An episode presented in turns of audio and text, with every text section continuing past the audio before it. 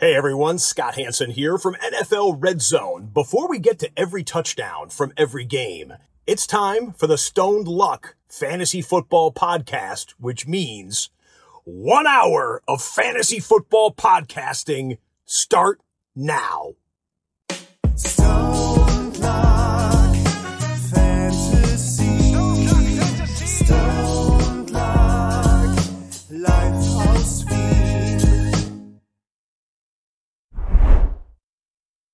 Hallo und herzlich willkommen zum Stone Luck Fantasy Football Podcast Part 384. Luck, was geht? Ja, Arsch. Ähm, es ist tatsächlich so, ähm, es ist heiß. Es ist mal in erster Linie wirklich wieder heiß. Ähm, gefühlt gibt es keinen Frühling mehr. Es wird einfach sofort heiß und sonst ist es nur kalt. Also es ist irgendwie komisch. Ähm, aber ansonsten, ja, geht's eigentlich sehr, sehr gut, Tony. Es geht nämlich eigentlich wirklich gut, weil ich habe Urlaub auch noch. Aber es geht auch sehr gut Oh. wegen anderen Dingen. Aber Oh. ähm, ich habe Urlaub. Das ist einmal schön. Wie geht's dir, Mhm. Tony? Passt. Auch ein bisschen, ich warte auf was und deshalb bin ich ein bisschen angespannt die, die Tage und deshalb, ja, das ist das Einzige. Aber sonst geht's eigentlich recht gut. Mir geht's genauso wie du, weil wir ja in, dieselbe, in derselben Stadt leben. Es wird heiß, es ist irgendwie aber so komisch drückend. Das, das packe ich nicht. Und es stimmt. Frühling de facto auslassen. Äh, Ostern sucht man noch im Schnee. Zwei Wochen später tropische Hitze. Crazy shit. Und deshalb, ey, an alle, die jetzt da live da sind, danke, dass ihr euch wieder für Stone Luck entschieden habt. Stone Luck Time, Montag 21.30 Haare auf, Füße ausstrecken, Saftlauf machen. Let's fucking go. Schiebt den ganzen Scheiß einmal auf die Seite. Ganze Hocken, die ihr vielleicht gehabt habt oder irgendwas anderes, irgendwelche Zores den ganzen Tag. Ist alles jetzt Nebensache. Jetzt ist Fantasy Football. Let's fucking go. Und ich hoffe, dass bei euch nicht so heiß ist wie bei uns. Ja, ähm, es wird einigen wird's auch äh, genauso heiß sein oder vielleicht sogar noch heißer. Äh, Hefer ist nämlich auch im Chat gerade und schreibt ein Hallo aus Ägypten. Äh, puh. Uh, Ich war mal in Ägypten, das ist, und zwar im Sommer auch noch, das ist wirklich, das ist eine andere Hitze, mein Freund. Das ist, äh, also wenn- du kennst es normalerweise, wenn du äh, im Sommer über den Strand äh, auf so Sand gehst und es tut weh, weil es so heiß ist. Das in Ägypten ist nochmal ein anderes Level. Das, da fühlt sich so an, als würde der Fuß schmelzen.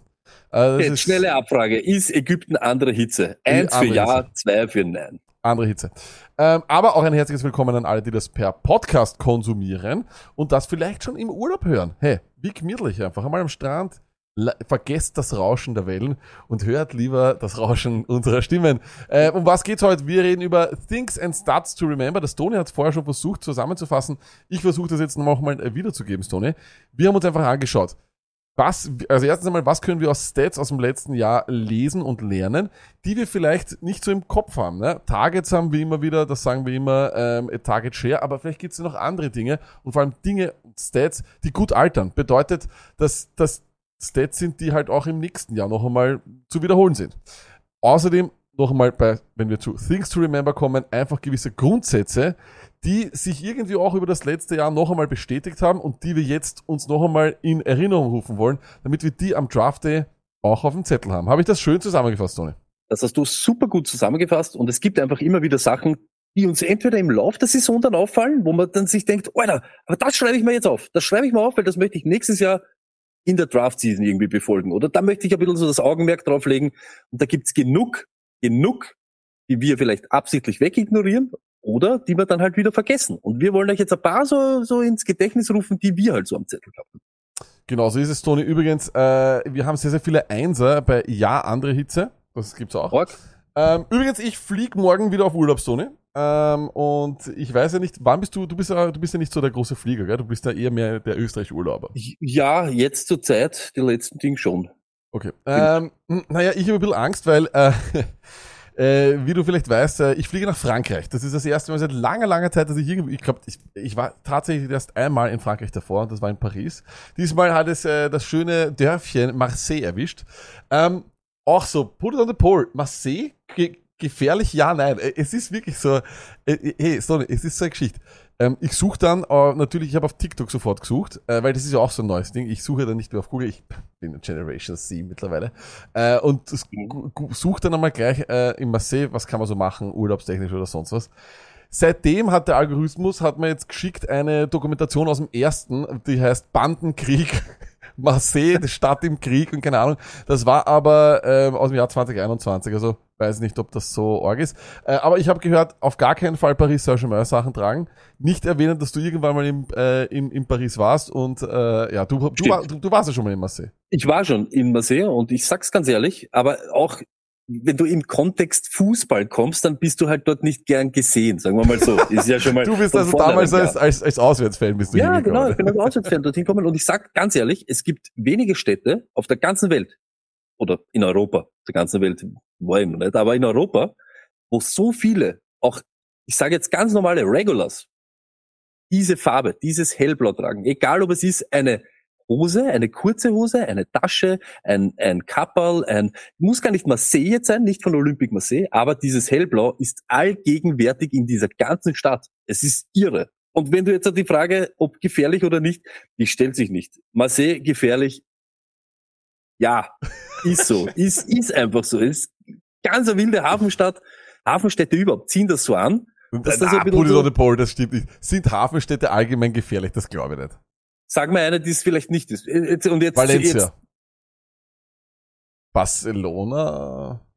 äh, Barcelona gefährlich. Hamburg, Amsterdam, Marseille, Äh, Neapel, Genua, alles.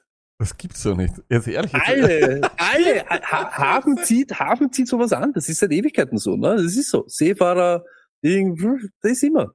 Naja. Das ist naja, immer was wild. Hafen immer wild, ja oder nein? Eins für ja, zwei für nein. ich Hafenstadt nicht. immer wild. Naja, okay, gut. Äh, macht nichts, aber ich bin mit dem Kleinen dort, von dem hoffe ich, dass sie uns äh, verschonen. Ähm, von dem, ja, ist, Ja, Das das, ist halt, muss. Äh, Übrigens, diesmal, Stone, weil wir auch oft über das Gepäck sprechen, diesmal gehe ich tatsächlich in dieses äh, Roulette rein von der Ryanair und werde tatsächlich nur mit einem Handgepäck fliegen. Ich habe mir es diesmal zur Challenge gemacht, weil ich mir dachte, das ist sehr äh, heiß SF.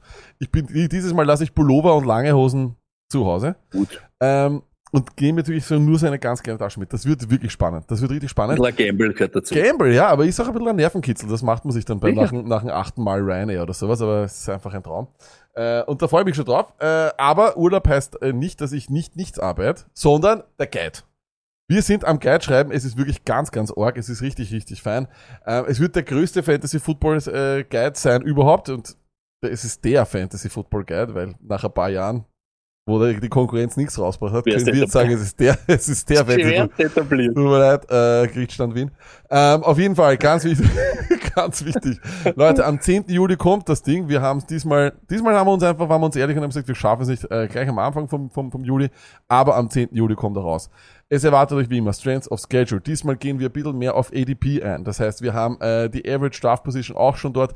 Die wird dann auch natürlich bis zum August, bis zum Ende hin geupdatet und es wird wieder das Camp-Geflüster geben. Das heißt, wir werden auch wieder einfügen, ähm, die Dinge, die man halt eben so gerade liest auf Roto World und alles mögliche. Immer natürlich ganz, ganz wichtig, diese Camp-Geflüster-Geschichten immer aufpassen.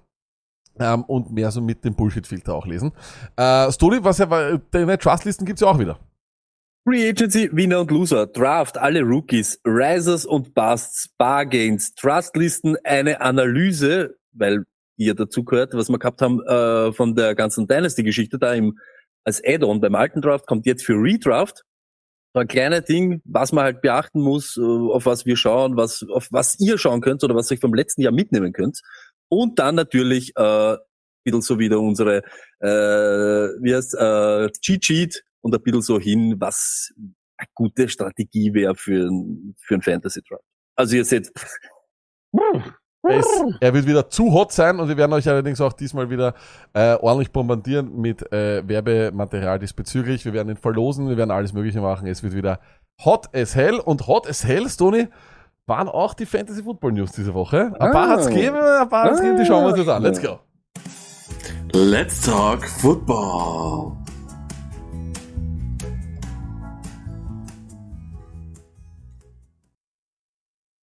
So, das ist wieder passiert. Natürlich diesmal äh, wieder mal ein altbekannter, äh, wie sagt man, Hitzkopf, sagt man da Hitzkopf zu sowas? Äh, ihn hat's wieder erwischt. Tyreek Hill, er hat äh, wieder natürlich äh, ja die Hände nicht stillhalten können. Die Miami Dade Police hat bestätigt, dass ein Victim, also ein Opfer von ihm, äh, scheinbar geschlagen wurde. Da hat seinen, äh, da hat seine Auseinandersetzung mit Tyreek Hill. Ich habe es nicht ganz mitbekommen. Ich glaube, da war irgendwas mit einer Yacht oder sowas, die er mieten wollte oder sowas. Dann hat er irgendwie, da hat er irgendwelche Probleme gegeben und er dürfte irgendwie auf Marco Arnautovic-Style gesagt haben, ich kann dich und dein, Le ich kann die Yacht und dein Leben kaufen. So irgendwie war das. Äh, und hat ihm aber dann scheinbar noch einen auf dem Hinterkopf gegeben. Also wollte ich gerade sagen, dann kaufst halt aber auch Ja, nicht. nicht ich weiß nicht. Aber das habe ich auch dann nur auf, äh, über, irgendwo auf NFL Deutschland gelesen und das ist ja auch so eine Seite, da muss man auch aufpassen. Ähm, Stoli. Jetzt ist allerdings natürlich so, dass der Mann ja kein unbeschriebenes Blatt ist äh, im Office von Roger Goodell. Der wird wahrscheinlich auch schon seinen eigenen Aktenschrank dort haben. Ähm, den von den von Antonio Brown würde ich gern sehen. Die Akte von Antonio Brown. Die Akte ganze- Brown. Das ist so das so ganze Ding, wie, wie die Bertelsmann, so Lexikon.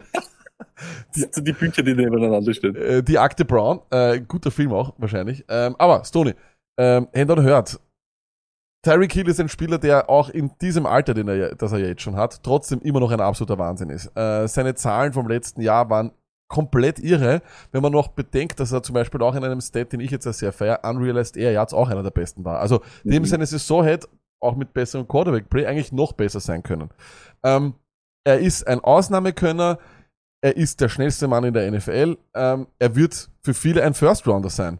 Muss man vorsichtig sein? Glaubst du, dass er vielleicht gesperrt wird?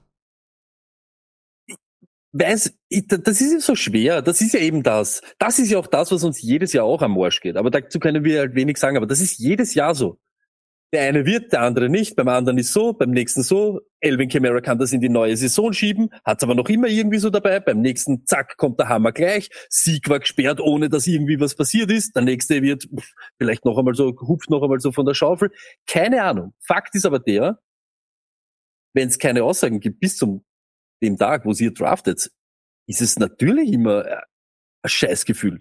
Weil Genau so wie du sagst, wir reden da nicht über, ja, habe ich einen fünften Runde verschossen, was natürlich auch zach ist, auch schwierig und geschissen zum Ausgleichen, aber wenn dein First-Round-Pick auf einmal äh, im, jede zweite Woche im Kurt Room sitzt und vielleicht dann wirklich einfach so auf lustig einfach nur mal so ein bisschen rausgehalten wird, weil kommt ja auch noch dazu, auch wenn er nicht gesperrt wird. Viele Teams machen ja so auf, wir nehmen ihn mal raus. Weißt du, so, also, dann kommt er mal von uns ein Ding, weil wir möchten ja, keine Ahnung, wir haben eine Aktion gehabt für Vorbilder für Kinder und dann können wir nicht mit dem Gewalttäter dort herumrennen. Das ist ja auch so. Immer scheiß Situation. Ich hoffe, dass irgendwie so ein bisschen was, ein bisschen was absehen kann. Weil bei Elvin war es letztes Jahr dann schon so, wir haben dann relativ schnell gewusst, er wird nicht gesperrt. Also ob, ob das gescheit ist oder nicht, obliegt wem anderen, aber wir haben gleich gewusst, so, na, das wird sich diese Saison ausgehen. Und das wäre halt irgendwie ratsam, wenn das bis im August irgendwo passiert.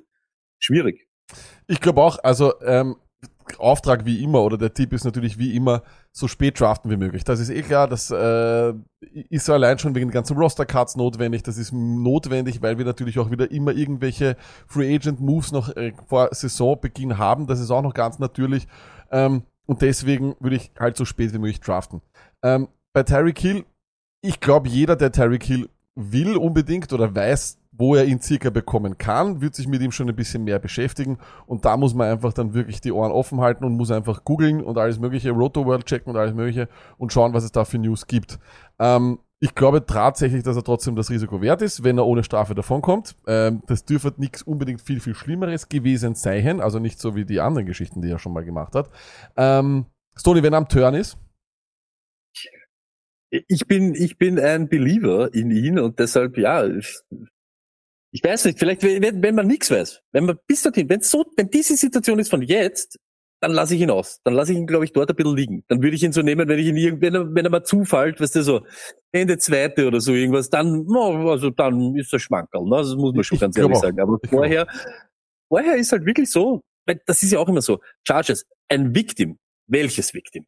Das Ja. muss man auch ganz ehrlich sagen. Es kommt immer drauf an. Wenn es dann wieder heißt, er hat irgendwem, ja, ein Security von dort, der, ich sage jetzt nicht, dass ein Security äh, nein, damit ich weiß, reden muss, aber ja. weißt du, das ist halt schon so einer, der, der drängt ihn dann vielleicht so vom Hafen dazu zurück, weißt du, der, aber wenn er dann auf einmal mit dem Vermieter von dem Boot oder den hat er einfach eine angerissen, das wird halt dann schwieriger, weißt du, so, dann wird's halt dann so, uh, da kommt auf einmal dieses Video daher und deshalb, I don't know, weißt du, so, wenn da mehr rauskommt, diese ganze Geschichte, die ist halt noch so ein bisschen schwammig, also, Wir werden sehen. Ähm, wir werden die Augen offen halten. Natürlich, wenn er gesperrt wird, dann wird es eine Frage sein, für wie viele Spiele. Dann wird es interessant, wenn es zwei sind, vier oder sechs. Äh, wo nehme ich ihn dann natürlich? Aber so einen Spieler musst du dann wahrscheinlich noch immer hochnehmen, weil er einfach ein Stil ist. Äh, wenn er in Runde fünf fällt oder sowas, wenn er fünf, wenn er vier Spiele ausfällt, dann würde ich ihn mit, mit Handkuss nämlich hin. Äh, und natürlich äh, steigert das dann den Wert von Waddle dementsprechend. Das ist auch klar. Ähm, Wobei man auch immer sagen muss, Waddle und Hill funktionieren vor allem, weil sie halt beide auf dem Feld stehen. Klingt auch blöd, Stimmt, so aber, aber, weißt du, was will lag? Stell dir vor, er kriegt die Strafe, dann wird's viel interessanter, glaube ich. Dann wird Tyreek Hill, das könnte dann, weißt du, das könnte so ein Gamechanger sein. ist Wenn der Content. jetzt- stell dir vor, der kriegt, aber stell dir vor, der kriegt die Ja, ja, Strafe, weiß. vier Spiele oder sechs, du Ja. weißt das am Draftag. Der drückt zuerst. Ja, und da ist so, ja, das- nein, das mache ich nicht. Aber dann wird's irgendwann einmal, das so, uh, Na, vor allem ja, reden wir da über einen absoluten Changer. Wollte ich sagen. Changer. Game Aber, das ist nicht Tyreek die Hill Hop sechs letztes Jahr. Das ist weniger ja, ist, noch immer, weißt du, so über Odell zum Beispiel. Und solche ja, Sachen. ist. Ui, ui, ui. absolut. Na, wir werden es auf jeden Fall im Auge behalten und hoffen, äh, ja, einfach für die Community, dass, äh, dass er nicht gesperrt wird. Es ist einfach für, für, es ist einfach immer eine blöde Situation. Es ist eine blöde Situation, da tut man sich dann auch irgendwie als äh, ja, Content Ja. Creator immer schwer, da das Richtige zu sagen. Ähm, apropos Content Creator, einer, der für uns Content kreiert hat in den letzten Jahren, das war Cordero Patterson, unser Derrick Henry 2.0. Wir haben ja sein Comeback äh, vorhergesagt, aber muss man auch sagen, obwohl er in der einen Saison, wo er eigentlich der Lead Running Back der Atlanta Falcons war, sehr, sehr gut performt hat, haben die Falcons gesagt, nein, das ist es nicht, äh, haben Tyler Algeier geholt und 14 andere Running Backs gefüllt, haben ihm letztes Jahr dann eher weniger Snaps gegeben und holen jetzt Bijan Robinson. Jetzt kommt von AtlantaFalcons.com Tori McElhenney, Mc, Mc, McElhenney, McElhenney, ähm, er glaubt, dass Cordell Patterson jetzt doch wieder eine Pass-Catching-Rolle hat. Sony, das natürlich in einer Offense, die alles machen will, nur nicht passen. Cordell Patterson somit vollkommen vom Schirm. Na, glaube ich nicht, weil gerade da, wenn wir jetzt wieder sind auf gescheit reden, Average Depth of Target von Patterson war nie irgendwie die Deep Balls, war immer dieses, wo er dort herumwöchelt, Slants, kurze Pässe, vielleicht steht er mit Bijan dann so am Feld von hinten raus mit, mit zwei Running, Running Backs oder was er halt ist, dieses Hybrid-Ding und so. Ich glaube was eher, dass diese News für mich eher schlechte News für Pitts. Das, das glaube ich. Da, da, Ja. da, das geht mir ein bisschen am Zager, weil ich sage da ganz ehrlich, sie haben ihn einfach rausgenommen aus dieser Running Back Rotation. Und wir haben das so gesagt, das war ja nicht vorhergesehen. Das war wie äh, Mac Davis dann gegangen ist, dann haben wir gesagt, lustig, der könnte irgendwie der Zweier werden, der Zweier Running Back, plus seine Upside, die er hat im Return geben, wenn sie mit Return Yard spielt. Das ist eine wilde Mischung. Da könnte er schwerst, schwerst interessant sein. Haben aber eigentlich schon damit gerechnet, dass sie ihm irgendwann einmal wieder so zurechtstutzen, sage ich mal ganz ehrlich. Und wenn du jetzt hast Algeier hinter Bijan als äh, Change of Pace oder als, äh, wenn der mal zweimal durchschnaufen muss und er mehr in diese, ja, wieder Receiver-Rolle, wo er ja eigentlich davor die ganze Zeit auch war. Er war ja eher der Returner Receiver und dann immer so ein paar Handoffs. Das hat sich ja nur in den letzten Jahren so ein bisschen herauskristallisiert. Glaube ich, wird es wieder eher das Problem von eben an Pitts, von Mhm. vielleicht eben Drake London, äh, für diese Dinge, weil eben dieser kurze Pass halt dann schon noch manchmal verlockend ist, beziehungsweise so ist ein halber Checkdown, ne? überhaupt mit Reader jetzt. Äh, ich glaube, das ist eher für die Passcatcher schlechte News, als wie für ihn selber, weil dass das nicht mehr passiert, was wir gehabt haben, Das das haben wir eh gewusst, das Ja. haben wir eh gewusst. Das ist, war mit Ablaufdatum. Ich glaube auch, in Redraft spielt er keine Rolle. Ähm, selbst wenn er der Dreier-Receiver dort wäre in dieser Offense. Diese Offense müsste sich von Grund auf so sehr steigern, dass sie Mhm. drei Passcatcher auch nur ansatzweise ähm, relevant machen kann, dass man ihn eigentlich nur in 16er ligen vielleicht irgendwie mit Hoffnung draften kann. Ähm, in Dynasty, und wir spielen ja in unseren Stone Lag ligen mit, in Dynasty mit Return Yards, da würde ich ihn auf jeden Fall lassen, weil ich kann mir auch durchaus vorstellen, dass man sagt, okay, wir nehmen dich aus dieser Running Back Rot- Rotation raus, weil du im Return Game so wichtig bist und wir halt einfach viel mehr ähm, Handoffs geben können an Bijan und eben dann als an, an Tyler Algeier, wenn Bijan äh, ein Glas Wasser braucht oder so. Aber mm, von dem her glaube ich auch, das ist eher, wenn überhaupt, ist es wirklich schlechte Nachrichten für Pitts und äh, Drake London, die ja sowieso die einzigen zwei waren äh, in diesem Passing Game, aber dieses Passing Game unter Anführungszeichen gibt es ja kaum. Äh, in diesem Sinne wird spannend zu, äh, zu sehen sein, aber für dieses Jahr im Redraft Cordero Patterson kein Thema. Ähm, ein anderer Running Back, der ähm, ebenfalls Konkurrenz im Team bekommen hat und das schon letztes Jahr, das war Najee Harris. Äh, letztes Jahr sehr, sehr schlechten Saisonstart gehabt, dann allerdings eigentlich gefangen, am Ende Running Back 14, also eigentlich gar nicht so schlecht für die Katastrophe, die er am Anfang des Jahres zusammengespielt hat. vor allem immer präsenter letztes Jahr und vor allem gegen Ende des letzten Jahres war Jalen Warren Stoney. Den haben dann alle Leute wie verrückt vom Waiver geholt und haben gesagt, Najee Harris is over, it's now the Jalen Warren Show. War dann doch nicht so, aber die Athletic Mark Caboli sagt, there's no way offensive coordinator McCanada can keep Jalen Warren off the field as much as he did last season. Ähm, Jetzt fragt mich interessieren, wo genau er das letzte, wo, letztes Jahr nicht so oft gemacht hat. Ähm, vollkommen egal. Ähm, Jill, äh, äh, Najee Harris, wir haben ihn eigentlich als einer dieser Sieger gehabt äh, nach dem Draft, weil wenn wir uns in der Free Agency anschauen, was die Steelers gemacht haben, sie haben wirklich äh, in die O-Line investiert. Sie haben äh, geschaut, dass dort auch vor allem gute Run-Blocker sind. Sie haben mit Daniel Washington einen Run-Blocking Tight End geholt. Der kann natürlich ein Passcatcher werden, aber Stand heute ist er einfach nur ein sehr, sehr guter Run-Blocker, der so groß ist wie ein, wie ein Left Tackle. Ähm, und wir waren eben der Meinung, dass diese Offense doch eine Najee Harris Offense ist und eben keine Kenny Pickett Offense. Ähm, steig, äh, schmälert das jetzt seinen Wert wegen Jalen Warren oder glaubst du, dass das eigentlich vollkommen egal ist, weil diese Werte, was Snapshot betrifft, aus seinem Rookie-Jahr mit 80% oder sonst was, hätte er ihn nie machen können, nie wieder oder sagen wir mal, nie wiederholen können. Genau, das ist es. Und lag noch einmal.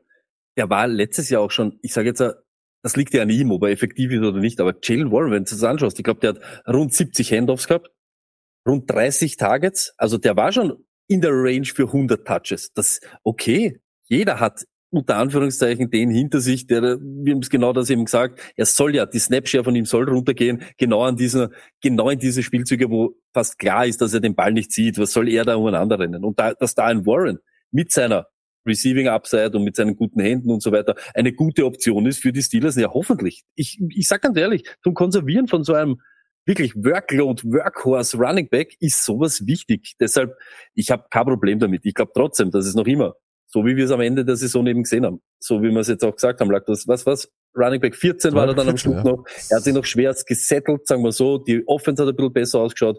Äh, wir werden heute auch noch zum Teil auch über die Steelers Offense eben auch dann nachher noch reden. Dass, dass das passt, das ist jetzt ja nichts, was mich wirklich schockiert. Überhaupt der letzte Benny Snell, glaube ich, ist out of the picture, wird sicher auch so rund um 30, 40 Touches gehabt haben. Das passt schon. Das ist, das ist schon okay. Dann haltet er ihn halt nicht so oft äh, vom Feld, überhaupt eben an diese Gier Passing Downs, hey, habe ich kein Problem damit. Habe ich kein Problem damit. Ich glaube, das Problem bei Najee Harris war auch immer dieses Rookie-Jahr. Das Rookie-Jahr von ihm war gestört. Also wenn Sie, wenn wir mhm. uns da anschauen, er war Top 3 in Snap-Share, in, in, in, in Opportunity-Share, in äh, Targets. Also das war ein Wahnsinn. Der, der war, das war ein Wahnsinn. Der war ja wirklich die komplette Offense. Äh, und nachdem Big Ben äh, ja mit seinem Nudelarm nicht mehr weiter als drei Yards werfen konnte, war da halt da einfach immer Najee Harris in der Nähe. Mhm. Ähm, das hat ihm nie in die Karten gespielt eigentlich. Eine, eine Regression war mit dem letzten Jahr immer vorhersehbar, aber in einer wirklich schwachen Offense dann eigentlich ein Running Back 14 Finish im PPA ist überhaupt nicht schlecht. Und irgendwo in der Range habe ich ihn noch wieder. Und jetzt müssen wir, dürfen wir auch nicht vergessen, er hatte letztes Jahr eben nicht mehr diese 80%, sondern war, glaube ich, irgendwo bei 65% Snapshare. Hä? Wenn das ein, wenn das, wenn das 60 werden, 59 und den Rest kriegt Jane Warren, ist trotzdem noch ein Running Back 12 Finish für Najee Harris locker möglich. Und ich glaube, die große Frage ist nicht Jane Warren, sondern die große Frage wird sein, ob diese O-Line wirklich besser ist und ob die Offense besser ist und auch ob Kenny Pickett besser ist. Wenn Pickett besser wird, wird das auch wieder Wege eröffnen, natürlich für Najee Harris. Also, das, die Frage wird sich jeder selber beantworten müssen am Draft Day, ob er glaubt, dass die äh, Steelers O-Line besser wird. Aber Warren sehe ich jetzt nicht als das große Problem für Najee Harris, einfach weil wir, weil das einfach jetzt ein normaler Running Back geworden ist dieses Volumen aus dem ersten Jahr war nie zu wiederholen und ich glaube, Stoli, das wird es nie wieder geben. Also ich bin gespannt bei Bijan dieses Jahr, ob der das vielleicht bekommt, aber eigentlich ist es absurd gewesen, weil einfach auch es war dieses hohe Involvement sowohl im Passing Game als auch im Running Game. Stimmt, aber wenn, wenn, wenn man jetzt sich da anschaut, das letzte Jahr, das waren wieder über 300 Touches. Das ist ja auch sowas. Auch das, muss man ja sagen, ist exorbitant viel. Auch wenn er da jetzt nochmal 30 hergibt, 250, 260, da redet man noch immer von den Top Running Backs oder den Top äh, Workload für eben diese, diese Leute in den Regionen. Dieses über, weiß ich nicht, das waren ja 390 oder so im ersten Jahr, ist komplett irre. Aber auch eben 300 plus, wie letztes Jahr, ist auch nicht alltäglich. Das haben vielleicht fünf, diese Touches, mit äh, Jacobs und so weiter, mit Henry. Also, da bist du noch immer dort, wo, nimm da noch 30 Warren. Ist eben, kein Problem, ist eben kein Thema. Dann kommen wir zum nächsten Mann und das wird auch wieder spannend. So eine J.K. Dobbins. Äh, wir haben ein bisschen so beim Guide schreiben. Jetzt äh, war, ich war ich auch gerade in der EFC North unterwegs. Äh, und J.K. Dobbins äh, ADP ist absurd herrlich. Ähm, das ist wirklich ein Wahnsinn. Da erwarten die Leute einen sehr, sehr hohen Sprung. Vor allem auch, weil eben andauernd dieser Name Todd Monken ins Spiel gebracht wird. Der neue OC von den Ravens soll Wunder wirken. Äh, vor allem soll er ganz, ganz viele Passing-Konzepte haben und er soll auch unbedingt die Running Back mehr ins Passing-Game involvieren. Ähm, ja, das schreibt jetzt auch die Athletic-Chef äh, Srebic, äh, der war beim Ravens Minicamp und sagt, der Pace ist viel faster und er versucht natürlich eben auch die Running Backs ins Passing-Game zu involvieren. Stoney, are you buying this? Also äh, ich, ich weiß gar nicht, wie. Nicht einmal, nicht einmal, nicht einmal geschenkt nehme ich Jackie Dobbins. Nicht einmal geschenkt will ich diesen Typen haben. Und da gibt so viele Sachen, die mich da aufregen. Egal was. Wir haben seit fünf Jahren, erzählen sie uns da, in, genau in diesen Monaten, war Jackie Dobbins jedes Mal ein Running Back, den du unbedingt haben musst, wo du nicht vorbeischauen darfst. Er war jedes Mal verletzt. Er war jedes Mal irgendwo, nur nicht am Feld. Und heute kommen zwei Themen, zwei meiner Themen, die passen gut dazu. Things to remember verletzte Spieler im Trainingscamp, und das ist ja jedes Jahr, plus Running Backs, die mit Quarterbacks zusammenspielen, die in Wirklichkeit echt, also gefälschte Running Backs sind und selber laufen. Noch einmal, auch wenn der Typ will, dass dort viele Targets sind, ihr werdet nachher sehen, wie viele Targets das sind. Ihr werdet es sehen. Schwarz auf weiß habe ich so runtergeschrieben. Lamar überhaupt. Uh, das wird super geil. J.K. Dobbins, ich sag's euch, wie es ist. Jedes Jahr, das ist der größte. Das ist der, das größte Mysterium dieser EDP von J.K. Dobbins und wie sie uns den jedes Mal einmassieren wollen, der ist never ever, nicht dort, wo er, wo er, wo er jetzt gerade ist, sondern ihr solltet den überhaupt nicht angreifen. Es ist, es ist sinnlos. Es ist sinnlos. Das ist genauso wie Bateman. Wir kennen von J.K. Dobbins drei Viertel. Drei Viertel von einem Spiel und vielleicht noch ein halbes drauf und dann war er weg. Das ist irgendetwas, egal was die jetzt schreiben. Und ich glaube fast, die müssen ja sowas schreiben, weil andere Argumente hast du für ihn nicht. Du hast für ihn nicht. Du hast noch nichts gesehen. Wenn, ja, wenn ein Coach zu dir sagt oder Defensive Coordinator, haben wir ein Tape von Jackie Dobbins, dass wir sich am Wochenende darauf vorbereiten wollen, oh, dann schicke ich ihm ein Bild, ein Bild aus dem Medical Room. Das schicke ich ihm. Bereite dich vor auf ihn, dreht das Licht auf den Medical Room und riecht ein bisschen eine Bandage her, weil dort wird er sein. Das ist irgendetwas. Das ist irgendetwas. Und ich sag's euch jetzt nochmal. Das mit dem Hurt Players, es ist einfach so. Verletzungsanfällig oder nicht. Best, best available uh, ability is availability. Und die hat er nicht. Genauso wie sein Gus Edwards haben. Das sind beides so. Und das nächste, bei Lamar Jackson. Lamar Jackson, Targets. Oder wir kommen dann noch dazu. Ja, e- ja eben, aber das ist ja das Ding. Ich glaube eben auch, ähm, ich glaube Targets auf Running Backs, ähm, es ist auch irgendwo logisch, dass es ein, ein Scrambling Quarterback, ein Quarterback, der eben dann irgendwann einmal improvisieren will und auch selber die Yards machen will, das ist ja irgendwo auch immer intuitiv. Das passiert intuitiv. Das passiert nicht nach Plan, sondern Genau. das ist so ein Play broke down, fertig. Währenddem ein Big Ben noch im Fallen irgendwie meistens den Ball noch drei Jahre drüber geschupft hat auf den Running Back, der eh schon dort steht, ähm, ist es halt bei Lamar Jackson, bei Jalen Hurts und so, das ist was anderes. Wir kommen zu dem Thema noch. Aber ein Ding bei Todd Monken, was mir so gefallen hat, war, dass die Leute andauernd kommen mit dieser 2018er Tampa Bay Buccaneers Offense. Da war er OC Stoney und das war ja, das war das Jahr, wo sie äh, die Liga in, in Passing Yards angeführt haben und High Pace, Super Fire Offense und sonst was. Ähm, willst du mir, was, was glaubst du? Äh, in dem Jahr 2018, Running Back äh, Targets per, also in, in Prozent, ja, 2018. Die Nummer eins waren die New England Patriots, natürlich damals mit James White, äh, 36,2 Prozent. Was glaubst du, wie viel hatten die Tampa Bay Buccaneers in dem Jahr? Running Back Target. In Prozent, ja. Wo Todd Monken ja dort war, der jetzt äh, gekommen ist, um angeblich uns Fantasy-Relevanz zu besorgen bei J.K. Dobbins. 2018. 2018. Äh, die, die meisten äh, Prozent Ich an sag- Targets hatten die Patriots mit wie, viele, 36. wie viele Teams, wie, es gibt 32 Teams gibt's Ja. in der Liga? Ich sag 30. Sie waren-. Sie waren 31. mit 14,2 Prozent Targets. Also Habe ich interessant. ihm noch eine Position geschenkt. Aber es ist schwer wirklich so. Alle Artikel, die du liest, ist immer diese 2018. Der- he- When he was the OC at the 2018 Tampa Bay Buccaneers. Ja, ich, ich, I don't care. Das war die Ähm, Godwin-Rekordsaison, oder? Ich glaube. Äh, es war auf jeden Fall interessiert es mich nicht. Äh, was, was bei J.K. Dobbins interessiert es mich einfach nicht. Es wirklich es interessiert mich nicht. so traurig. Äh, wirklich, wirklich sehr traurig. Und dann, äh, vollkommen auch traurig, Story, das ist auch leibend. Sony Michel, er ist wie Latavius Murray, einer der besten Runningbacks der Welt scheinbar, äh, weil er kriegt immer wieder noch einen Job und diesmal ist es wieder bei den Rams. Äh, wie sehr tut das Cam Akers weh? Ist es vollkommen wurscht? Was glaubst du? Oder ist es Camp Body? Was ist es? Camp Bodies und so weiter, das möchte ich nicht, das kann immer sein. Das, das, das, kann wirklich immer sein. Nur, das letzte Mal, wie er dort war, war er auf einmal relevant Mhm. und hat was gemacht aus seiner Chance. Das ist das Einzige, was ich immer sage bei Sony Michel. Sony Michel verbinde ich erstens einmal eins zu eins mit Chubb. Das war ja dieses Duo, Mhm. Chubb Michel.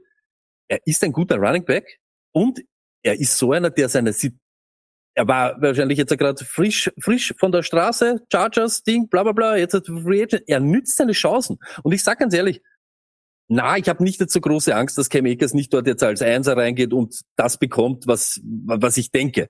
Aber er ist ein Running Back, der dir nicht viele Chancen lässt, wenn du nicht performst. Er nimmt dir den Job einfach weg. Das, das glaube ich, das hat er schon drauf. Das ist eben eine andere Geschichte, als wie du hast hinter dir Boston Scott oder so. Weißt du, so, die, die du die ganze Zeit, Mal Malcolm äh, Brown, die kannst du alle kontrollieren, die kontrollierst doch lange. Aber so ein Sonny Michel kann genau der sein, ein, zwei schlechte Spiele, er kriegt zwei, drei Handoffs mehr und auf einmal, boom, der reißt sich zusammen, macht den Touchdown und macht den Ding. Und er hat diese Rolle ja bei den Rams eben, der war ja dann aktiv. Das kann man ja, kann man nicht leugnen, dass der nicht am Feld gestanden ist. Ja. Also das gebe ich ihm schon. Die Sache ist die, ich, ja, wie effektiv war er in den letzten, weißt du, so, so kurz, eh. Kurzzeitgedächtnis spielt er bei mir keine Rolle. Aber ja, werden wir sehen, wenn er es in die Saison schafft. Er ist schon einer, den ich nie angreifen würde jetzt im Fantasy, aber der dem Einser schon ein bisschen so, weißt du, du hast schon ein bisschen einen Dampf drunter, wenn du, wenn du sagst, hey, viele Chancen habe ich halt nicht. Viel deppert sein geht sich nicht aus. Ich glaube äh, tatsächlich, dass er einfach der Handcuff für Cam Akers sein wird, weil dahinter war nur Kyron Williams und Kyron Williams war, ist nie bereit, eine Three-Down-Rolle einzunehmen. Dafür ist er nicht gebaut. Seine Spezialität ist das Receiving Game. Bei Sonny Michel ist es halt so, der kann wirklich eins zu eins die Workout von Cam Akers übernehmen im Fall der Fälle und kann ihn eben auch entlasten.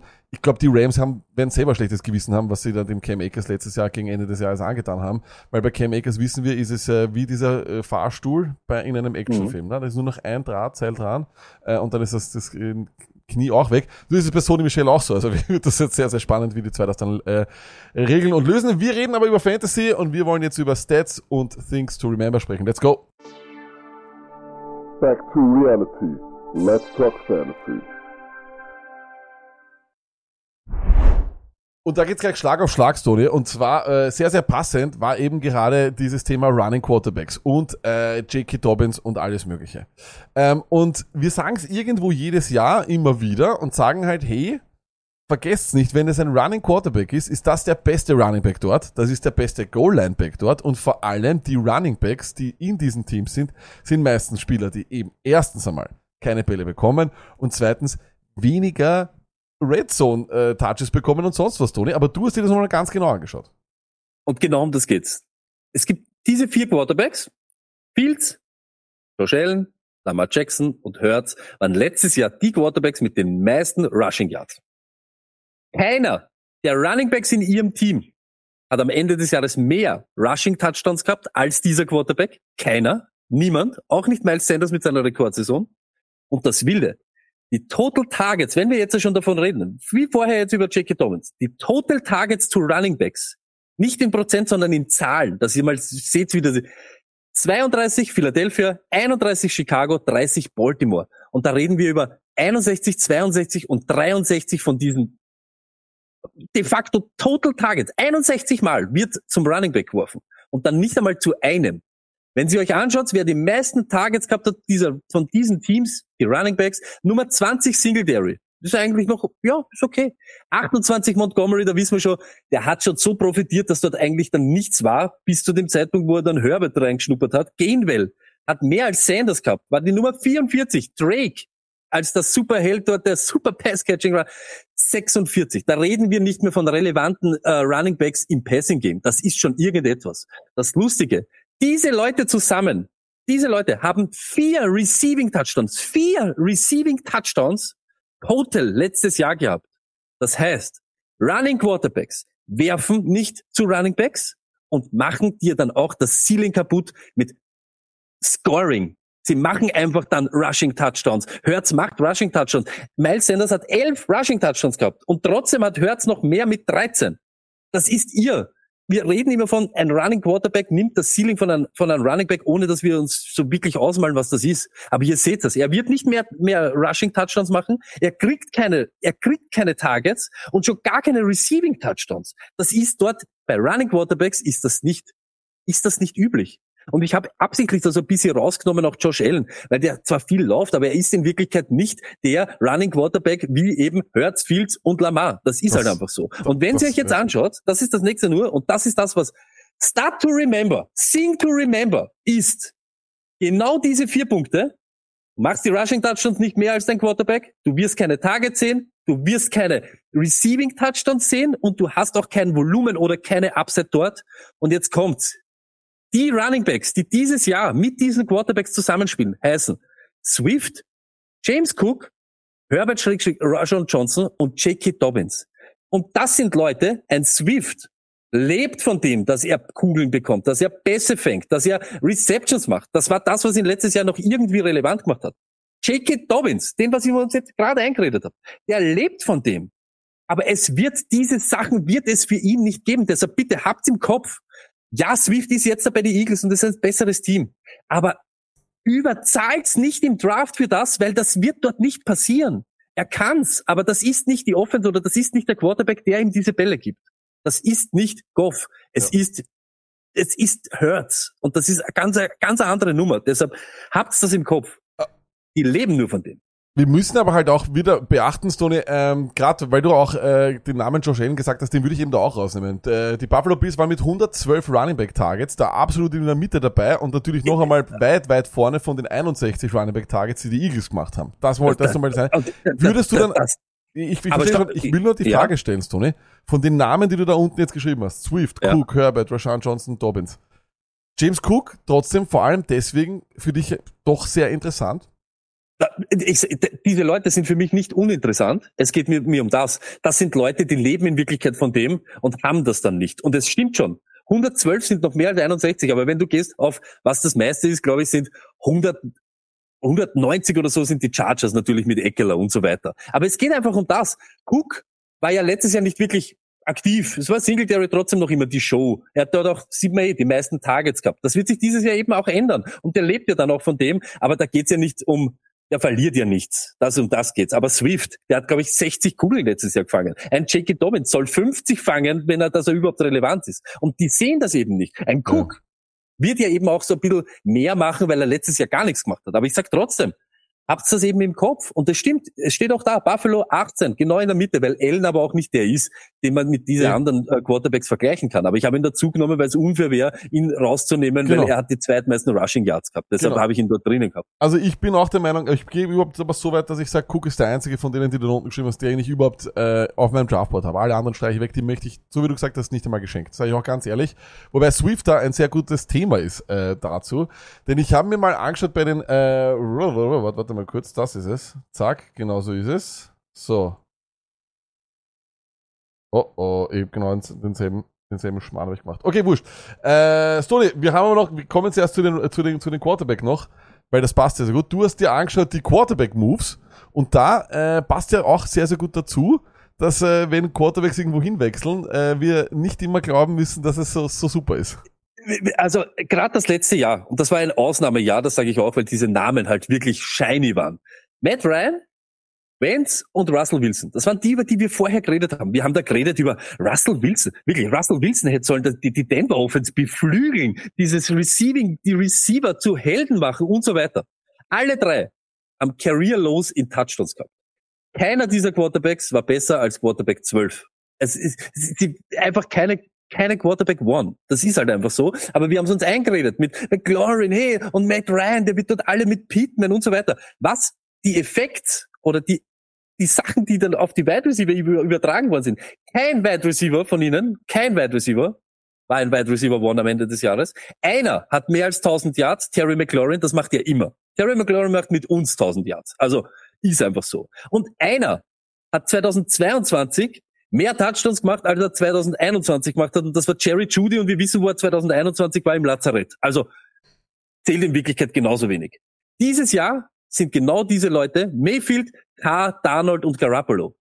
habt's bitte nicht irgendwie in dieser Vision, und das stimmt schon, es sind auch so der, vom Namen her ein bisschen schlechtere Quarterbacks, aber sie ändern dort überhaupt nichts. Sie ändern dir dort gar nichts. Es wird nicht besser, es ist nicht rosig, nur weil der jetzt dort ist oder nur weil das oder jenes passiert. Weil äh, Garoppolo hat immer Kittel angeworfen. Deshalb, hey, cool, yeah, bei den Raiders, das wird Myers werden. Und so. Na, ist nicht so. Es sind einfach Quarterbacks on the move, die einfach auch keinen Effekt haben auf irgendwem anderen. Die müssen sich selber ihren Shit together kriegen, dass die überhaupt so relevant sind.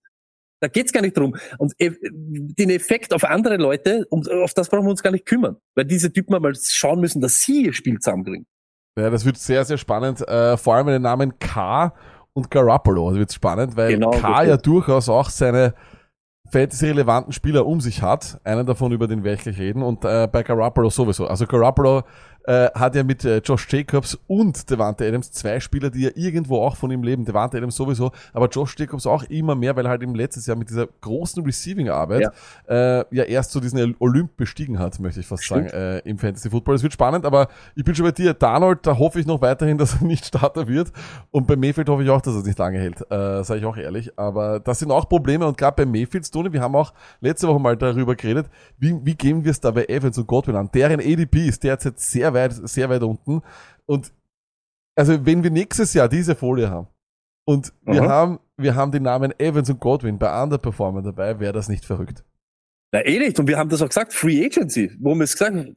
Also ganz klare Free Agency Loser. Was danach passiert ist hin und her, das passt. Aber natürlich, wenn du hast zuerst vom Brady als Quarterback und auf einmal kriegst du Baker Mayfield, die genau deshalb ist der EDP auch von ihnen so im Keller. Muss man halt auch ganz ehrlich sagen. Das ist äh, wahrscheinlich auch ein bisschen zu Recht. Ähm, ich habe mir dann angeschaut, auf jeden Fall nochmal Receiving Stats. Die Rushing Stats habe ich leider, habe ich gelöscht, aber äh, die, dann, aber die habe ich aus dem Kopf, das ist kein Problem. Aber die Receiving Stats, und zwar Receiving Stats, gibt's da welche, die ich mir dieses Jahr ganz besonders anschaue. Letzte, die letzten Jahre, ich habe mir da jedes Jahr, glaube ich, habe ich so einen Stat, den ich so richtig, richtig mag. Und ich finde halt so zwei Stats richtig in- interessant, die, finde ich, auch irgendwo ins nächste Jahr übertragbar sind, weil äh, wir haben Target Share. Das ist immer etwas, finde ich, vor allem bei Teams, wo sich drumherum eigentlich nicht viel ändert. Und das sind immer Situationen im Fantasy Football, die wir anvisieren. Gibt's denselben OC? Gibt's dieselbe Offense? Gibt's die, gibt's wenig neue ähm, Wide Receiver um den äh, sagen wir mal, um den betreffenden Wide Receiver herum, dann ist es eine Situation, die ich mag und dann ist Target auch etwas, was weitergehen kann ins nächste Jahr. Sehr gutes Beispiel, Deontay Johnson. Ja. Ähm, Gerade dieses Jahr hat er eigentlich wenig neue Spieler da, dazu bekommen. Und dazu gibt's dann eben noch einen Stat, der heißt Unrealized Air Yards. Wir haben die Air Yards und dann haben wir eben die Receiving Yards. Und der Unterschied zwischen den beiden, das sind Unrealized Air Yards. Und das ist, glaube ich, ein Stat, der sehr wichtig ist, weil mit ein bisschen mehr Glückstone machst du aus diesen Unrealized Air Yards, machst du Yards. Und, äh, Yards. Yards. Und wenn du dann aber eh schon eine große Target Share hast, dann weißt du, wohin mein Gedanke geht. Das heißt eigentlich, das sind, glaube ich, äh, Nummern und Yards, wo man sagen kann, okay, wenn der schon große Target Share hat und dann eben auch noch wahrscheinlich ein bisschen Pech gehabt hat, ja, dann wird er vielleicht in Zukunft ein bisschen mehr Glück haben. Und äh, da habe ich vor allem drei Spieler rausgesucht, wo ich glaube, dass aufgrund deren Konkurrenzsituation, die eigentlich nicht wirklich schlechter geworden ist, das sind, glaube ich, absolute Spieler, die ein definitiv besseres Jahr haben werden als letztes Jahr. Nummer eins ist Deontay Johnson und das ist sowieso ein Wahnsinn, was der letztes Jahr gemacht hat. Der ist, hat 147 Tage und keinen Touchdown gemacht. Das ist ein Wahnsinn. Er hatte eine Target Share von 27%, war damit Wide Receiver 13. Der einzige Typ, der jetzt neu dazugekommen ist, ist Allen Robinson. Und da braucht man nicht da, da braucht man jetzt, glaube ich, kein weiteres Wort mehr darüber verlieren. Und dann war er Wide Receiver Nummer 2 in Unrealized Air Yards. Wer glaubt, dass die Steelers Offense besser wird, wer glaubt, dass Kenny Pickett doch nur einen Schritt weiter nach vor macht, der muss Deontay Johnson zu dem ADP picken, wo er jetzt gerade ist. Der geht irgendwo bei Wide Receiver, glaube ich, 28 oder 30. Ich lege meine Hand ins Feuer und sage jetzt, das ist ein Top 16 Wide Receiver mit, und da braucht, man muss nicht einmal, da muss nicht einmal ganz viel von diesen Unrealized Air Yards zu, zu Receiving Yards werden, sondern muss, da müssen nur vier Touchdowns oder fünf Touchdowns rausschauen und die muss, die müssen zwangsläufig irgendwann rausschauen. Ähm, das ist ein Name, den ich da habe. Einen, den man wahrscheinlich schon eher früher picken muss, ähm, das ist Chris Olave. Auch er hatte eine Target Share von äh, 26%, war damit Wide Receiver 15. Das ist absolut noch einmal zu wiederholen, vor allem mit einem wahrscheinlich besseren Quarterback. Ich weiß, wir haben gerade diesen Stat Cup bei K, aber da gibt's ja wirklich, da wird's doch hoffentlich doch wenigstens entweder gleich bleiben oder wenigstens ein bisschen besser, weil davor war dort Andy Dalton. Ähm, und er war Wide Receiver Nummer 5 in Unrealized Air Yards. Auch bei ihm bleibt er fit und macht er nur ein bisschen mehr aus diesen Unrealized Air Yards, glaube ich, ist das ein Top 12 ist da wirklich möglich. Ich sag ganz ehrlich, wie es ist, und auch der geht, der hat derzeit einen sehr, sehr schönen ADP. Und der nächste ist Terry McLaurin und die Leute haben Angst vor Terry McLaurin, weil sie vor der Quarterback-Situation dort Angst haben. Aber schaut euch an, er hat wieder, er hat wieder gezeigt, dass er eigentlich performt hat. Seine Zahlen sind voll, sind, wir haben ihn eigentlich ungerechtfertigterweise letztes Jahr auf Mooneyland geschickt, aber er hat nämlich danach am Ende wieder performt. Er ist wieder ein absoluter Starter gewesen im Fantasy Football, war vor allem konstant und das ist er seit Jahren. Und dann schauen wir uns an Target Share 22%, damit war er Wide Receiver 27, das ist absolut zu wiederholen. Und auch er war ein Unrealized, er ist Wide Receiver Nummer 12. Geht da ein bisschen mehr mit hoffentlich besserem Quarterback-Play, dann ist auch er hundertprozentig über seinem ADP dann am Ende des Jahres. Und darum geht's hier. Schaut euch an, wo diese Leute derzeit gehen. Holt sie ein bisschen früher, weil ich bin mir sicher, die werden ihre Position ganz sicher verbessern, weil die Target Share wird gleich bleiben, wenn sie nicht sogar größer wird. Und irgendwie wird diese, müssen ja diese Unrealized Air jetzt ja hoffentlich zu Receiving Yards werden, oder Stoney? Stimmt. Und da geht es auch immer um das, gerade diese Leute, die eben auch diese vielen unrealized Air Yards haben, haben auch viel unrealized Touchdowns. Eben genauso Dante Johnson. Auch McLaurin hat nur fünf und hat jetzt zum dritten Mal hintereinander, das ist ja auch wieder so. McLaurin ist ja der neue Allen Robinson in Wirklichkeit. McLaurin ist der, der was mit jedem, mit Heineke und egal wem es den geschickt haben, egal wem es den geschickt haben, das war, ist ja eher Blockade, ist ja eher Challenge für ihn. Kannst du das mit dem auch? Pass auf, wenn wir heute, wenn wir dieses Jahr Auflage haben. Carson Wentz, probier's einmal mit dem. Und er macht's jedes Jahr. Er hat über 1000 Yards, glaube ich, die letzten drei Jahre, über so vier, fünf Touchdowns. Das ist, das ist einfach so sein, ist, man kann es fast sagen, das ist sein Floor. Und eben nach oben hin ist da alles möglich. Das ist halt genau das. Und da geht's genau, so wie es der Lack gesagt hat, ADP zu, was halt sein, ja, Outlook ist. Übrigens einer, der in dieser, in dieser, in dieser Statistik, ich habe absichtlich Spieler genommen, deren ADP ich eben glaube zu tief sind und wo sich die Situation nicht wesentlich geändert hat. Das hat sie sich bei diesen drei Spielern nicht. Bei Olave ist eigentlich keine Konkurrenz dazugekommen. Quarterback Change ja, aber I hope for the better. Ähm, übrigens Nummer eins Unrealized Air Yards fragt wer, äh, der Faxe. Das war kein Scheiß, Devante Adams mit 1142. Da musst du dir vorstellen, was der, äh, was der eigentlich für eine Saison gespielt hat, was da möglich gewesen wäre. Aber jetzt muss man auch sagen, waren ja absurde, absurde äh, Target-Nummern, die der gehabt hat. Ähm, ich sage nur Air Yards 2130. Das ist komplett irre. das ist ein Wahnsinn. Ähm, und ja, und ich hoffe halt eben, ich hoffe halt eben, gerade, und das war auch ein Grund, weswegen ich Olave dahin gegeben habe, Derek Carr liebt seinen Einser Wide Receiver. Das hat er immer gemacht und ich hoffe, dass er es eben äh, auch bei Olave macht. Ähm, könnte ein wirklicher Stil werden, wenn wir uns eben diese zwei Stats anschauen. Soli, du hast noch etwas, was wegen Hurt Guys, weil Hurt Guys, stay hurt. Ah. Verletzte Spieler, überhaupt jetzt, wo sie ins Trainingscamp kommen und man hört schon so, wie schwer ist er verletzt, wie, wie sehr zwickt's, erstes Spiel, zweites Spiel oder er wird fit. Es ist uns in Wirklichkeit wurscht. Letztes Jahr, 2022, Running Backs mit einem ADP 40 oder besser, die im Trainingscamp verletzt waren oder angeschlagen oder bis sie was gehabt haben. James Robinson, Cam Akers, J.K. Dobbins, Elijah Mitchell und Najee Harris. Alle haben so irgendwelche Rumors gehabt, dass sie verletzt sind. Keiner von diesen, keiner von diesen Running Backs outplayed his ADP. Einer, ein einziger, und zwar Cam Akers, hat mehr Fantasy Points 2021, äh, 2022 gemacht als 21. Und einer war besser als Running Back 36 in Full Point PPR, das war Najee Harris. Wir reden da, einer war Running Back 3 oder besser. Einer. Von den Wide Receivers, die 2022 ein ADP 40 oder besser gehabt haben, mit Verletzungen, Zwickerl oder nur bisher, bisher ein bisschen ein Depschal Aochi, Aochi, wie der Coach Sommer sagt, im Trainingscamp. Chris Godwin, Michael Gallup, Bateman und dann ausgeklammert, aber ich habe ihn hingeschrieben, Darren Waller. Wir wissen, was Waller für eine Saison gespielt hat, vergessen wir gleich. Von den Wide Receivers. Einer outplayed his ADP, Chris Godwin. Einer hat 2022 mehr Fantasy Points gemacht als 21. Michael Gallup, das war aber nicht schwer, weil der war genauso 22, genauso tot. Und einer war besser als Wide Receiver 36 wieder. Besser als Wide Receiver 3 in Full Point PPR, das war Chris Godwin. Hört's zu. Diese Leute sind jetzt alle mit genau diese, oh, bisschen angeschlagen oder nicht und wir nähern uns dem Trainingscamps. Javonte Williams, Brees Hall, J.K. Dobbins, hurra, Kuckuck, ist wieder J.K. Dobbins, hallo. Odell Beckham und Bateman. Die kommen entweder von Verletzungen, waren verletzt oder haben jetzt schon wieder irgendwelche Zwickel. Deshalb denkt's dran. Keiner dieser Spieler outplayed keiner. Outplayed his ADP. Keiner.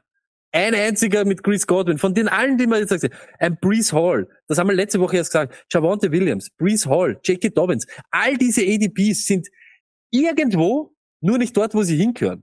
Nämlich, wo einer mal sagt, hey, ihr, werdet- ihr könnt euch freuen, wenn sie von dem Running Back zwei Nummern kriegt. Oder irgend so in der Region. Da redet man noch immer, J.K. Dobbins wird, ist, ist, the pace is faster. Er wird Bälle kriegen. Er wird, na, er wird keine coolen kriegen, weil er mit einem Running Quarterback zusammenspielt und er ist verletzt. Was braucht man dann noch? Das ist, ist Irrsinn. Deshalb passt da auf, wenn Sie diese EDPs lest oder nicht. Es ist alles, irgendwer zaugt sich das aus die Finger und schreibt das halt dann einfach hin. Und das ist lächerlich. Das ist einfach lächerlich. Ja, ich glaube auch, äh, vor allem äh, Javante Williams, Brees Hall, das sind so Dinge, das, das könnte einfach wehtun. Vor, das Wichtigste dort auch, darf man nicht vergessen, die haben auch nochmal mehr Konkurrenz bekommen. Äh, und das ist einfach, das ist, das ist dann wirklich immer schon ein sehr, sehr schlechtes Zeichen. Äh, über die ganzen Ravens rede ich gar nicht mehr. Äh, das schaut dort wirklich sehr, sehr schlecht aus. Äh, in der Zwischenzeit habe auch ich den Stat nochmal rausgeholt äh, und geschaut wegen den äh, Rushing Yards, was ich sagen wollte. Und so habe ich einfach eine Kombination an drei Yards mir rausgesucht, die mir dieses Jahr gefallen. Erstens einmal Target Share. Gibt's ja auch bei Running Backs. Und wenn du dort irgendwo, ich sage mal, schau, Christian McCaffrey hat 21 gehabt letztes Jahr, äh, das ist natürlich komplett absurd, aber so ein ähm, Aaron Jones hat zum Beispiel 13 gehabt. Ähm, und das ist schon sehr, sehr gut. Redet man nochmal dazu, dass bei Aaron Jones hat er eine Breakaway Run Rate. Ja, das heißt, wie viele Prozent der Läufe werden oder kommen über 15 Yards. Da ist er bei 6,5. Das ist irre viel. Ähm, zum Beispiel nur zum Vergleich, einer, der sehr, sehr gut war, das war DeAndre Swift, der hat 8. Also da hat er eine sehr, sehr gute Breakaway Run Rate. Und dann Yards created per Rush. Das heißt, welche Yards mache ich selber, die mir nicht vorgeblockt werden. Auch da, der König äh, in dieser, Dis in dieser äh, Disziplin, eigentlich von denen, die ganz oben sind, ist wieder DeAndre Swift mit 2,27. Wenn wir diese, nur diese drei Yard, nur diese drei Stats hernehmen, dann ist DeAndre Swift sowas wie ein Gott. Und ich schwöre dir, ich glaube ich glaub fast, dass die Eagles vielleicht wirklich auch mit dem, mit dem äh, rechnen. Weil pass auf, Swift hatte 15% Target Share. Das ist ein Top-Wert da oben. Dann aber der Breakaway Run Rate war er, glaube ich, in den Top 6 oder 7 und auch bei Yards Created per Rush war er da ganz oben. Er ist unglaublich effizient. Er ist ein super Passcatcher. Er spielt im falschen Team. Das ärgert mich so, weil eigentlich, eigentlich wäre er von den Zahlen her, wäre das super was für nächstes Jahr einfach transportiert. Aber wenn man sich anschaut, wieder, wo ist der ADP und wo, wo passen diese drei Starts, die auch ins nächste Jahr äh, übertragbar sind, dann ist das Ramondre Stevenson und Aaron Jones. Stevenson geht hoch, das weiß ich, aber der hat eigentlich unglaubliche Zahlen und er hat eigentlich wenig Konkurrenz bekommen. Wenn überhaupt, sollte er die Offense hoffentlich besser sein. Stevenson war Top 4 Running Back in Target Share, war besser als Saquon Barkley und Christian McCaffrey in Breakaway Run Rate und das, obwohl er ebenfalls sehr, sehr viele Rushing Attempts hatte und hat mit 2,24, was Yards Created betrifft, ist er, da ist er nur knapp hinter einem Josh Jacobs und eben einem DeAndre Swift. Und bei Aaron Jones passen diese Dinge auch alle. Dazu kommt, dass äh, die, die, ähm, die Breakaway Run Rate auch schon die, die zwei Jahre davor extrem gut waren. Also, es war ihre. Von dem her sage ich ganz ehrlich, Aaron Jones ist vom ADP auch eine Frechheit. Nein, das ist, Aaron Jones ist, das, bist- das ist, das, so, ist das ja. Erste. Das ist das Erste. Aaron Jones ist das Erste. Aber bei Swift jetzt zum Beispiel, das ist das, was du letzte Woche gesagt hast.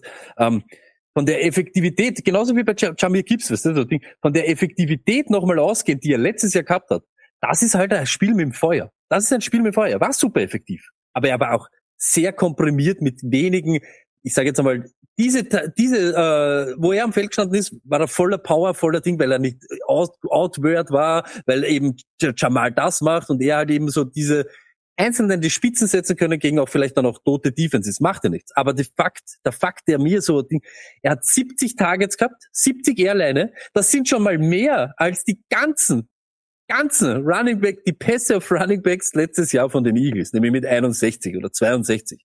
Es ist einfach so, wenn du ihm das wegnimmst, plus er hat dort diesen Gainwell noch sitzen, der auch so Bälle fangen soll. Ich sag, er ist der, der Running Back bei den Eagles, der mich vielleicht am meisten interessiert. Nur Fakt ist, nimm einen Pass-Catching Running Back, die Pässe weg und hoff dann, dass noch irgendwie was überbleibt. Und das ist halt dann, ja, Arsch, wenn dann noch dein Quarterback mehr Rushing Touchdowns macht als du selber auch noch. Dann bleibt halt nicht mehr viel über. Das, das, das Problem bei Swift ist eben auch, weswegen ich eben ihn da irgendwo rausgenommen habe, äh, ist, dass er ja auch immer eine andere Rolle gehabt hat. Er, ist ja, er war ja, du, der ist ja dann meistens gegen, hat er gegen Lightboxes gespielt, der war ja nie der, der Bruiser, der am ersten und zweiten sowas macht. Also von dem her, ja, das war irgendwie, das war irgendwie blöd. Aber okay, wie gesagt, äh, ich mag diese zwei Spieler äh, in äh, Ramondre Stevenson und Aaron Jones. Wir haben uns das alles angeschaut. Ich hoffe, ihr habt das euch alle gemerkt. An alle, die live da waren, Entschuldigung für die Unterbrechung. Das war absolut mein Fehler. Aber als Entschuldigung gibt es jetzt noch einen Mockdraft, den wir machen gemeinsam. Ähm, das gibt's dann im Off für alle, die live da sind. Ähm, wir sind nächste Woche wieder da, am Montag, mit einem Thema, das müsstet ihr jetzt auf dem Handy schauen. Das habe ich jetzt gar nicht da, aber lasst euch überraschen, bleibt dran. Ähm, und äh, ja, so die letzten Worte gehören dir. Es wird auf alle Fälle wieder wild werden. Ich sag's euch, wird wild werden. Und noch einmal, es geht genau um das, bevor wir euch da irgendwelche Sachen runterbeten von irgendwelchen Divisions. Das sind wirklich solche Sachen. Wir wollen euch ja wirklich nur wieder schärfen auf das. Das sind wirklich, das sind Dinge, auf die wir echt wieder fix schauen. Aber vielleicht habt ihr ja auch auf irgendwas, ja, vielleicht schaut ihr dorthin oder wo ein Wide Receiver 2, vielleicht, keine Ahnung, wie viele kommen mit drei Wide Receiver Sets etc. Schaut euch das an, kon- konzentrieren, aber schaut einfach, ob ihr irgendwelche Sachen habt, die öfter vorkommen, die euch immer irgendwie öfter ein Haken gestellt haben und dann schaut, wie sie denen vielleicht entgegenwirken könnt oder entgegenarbeiten könnt. Bis da, ja, mehr gibt's eigentlich nicht zum Sagen. Wir sehen uns nächste Woche Montag wieder mit einem krassen Thema und wir machen jetzt einen Mock Draft im Ding und ja, let's go. Peace.